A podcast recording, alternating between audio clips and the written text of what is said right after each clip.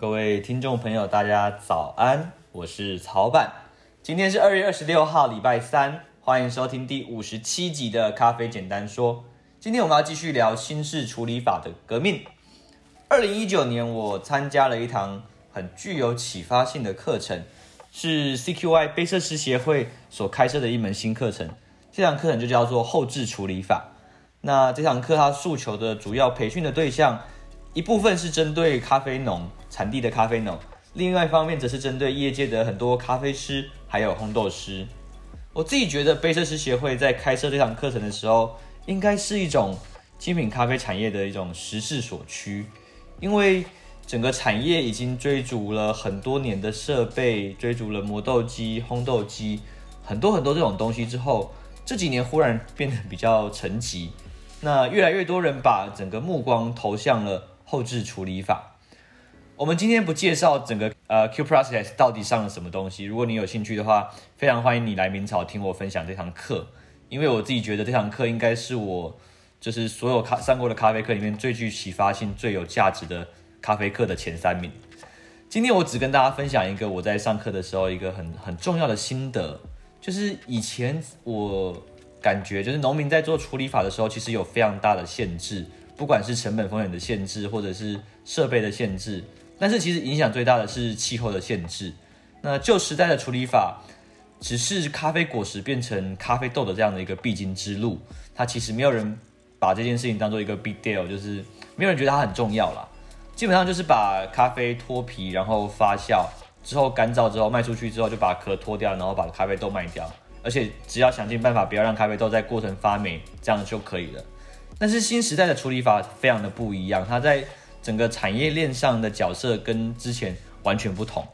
因为它扮演了整个设计风味的这个重责大任。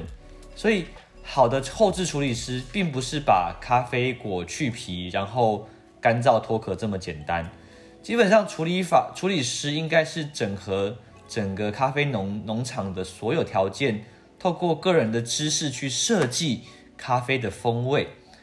很多人会觉得烘豆师好像扮演设计风味很重要的角色，但是到了这个时代，基本上这件事情已经要让位给那些在产地进行加工后制的处理法师了。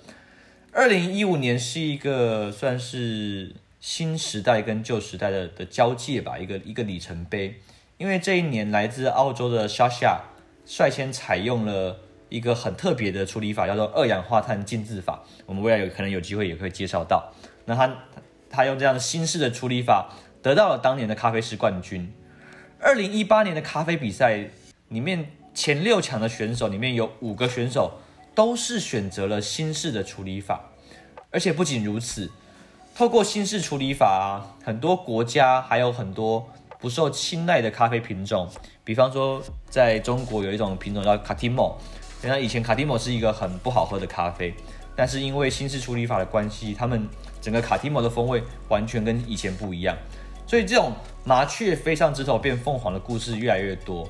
那在下一集的咖啡简单说，我们就会来介绍几支比较有名的新式处理法。OK，今天的节目我们就到这边，感谢大家的收听，我是曹板。最后的广告时间，咖啡简单说这档节目是我二零二零想要做的一个小小的企划，就是一月一号到十二月三十一号，我们都会录制一则语音，让大家用听的更认识咖啡。早上七点你可以在 Line 上面听到首播，我们也会放在 Pocket 上面去。那之后，如果你喜欢这档节目的话，请不要吝啬，帮我们多多宣传支持。咖啡简单说，祝福大家有个美好的一天。我是曹板，拜拜。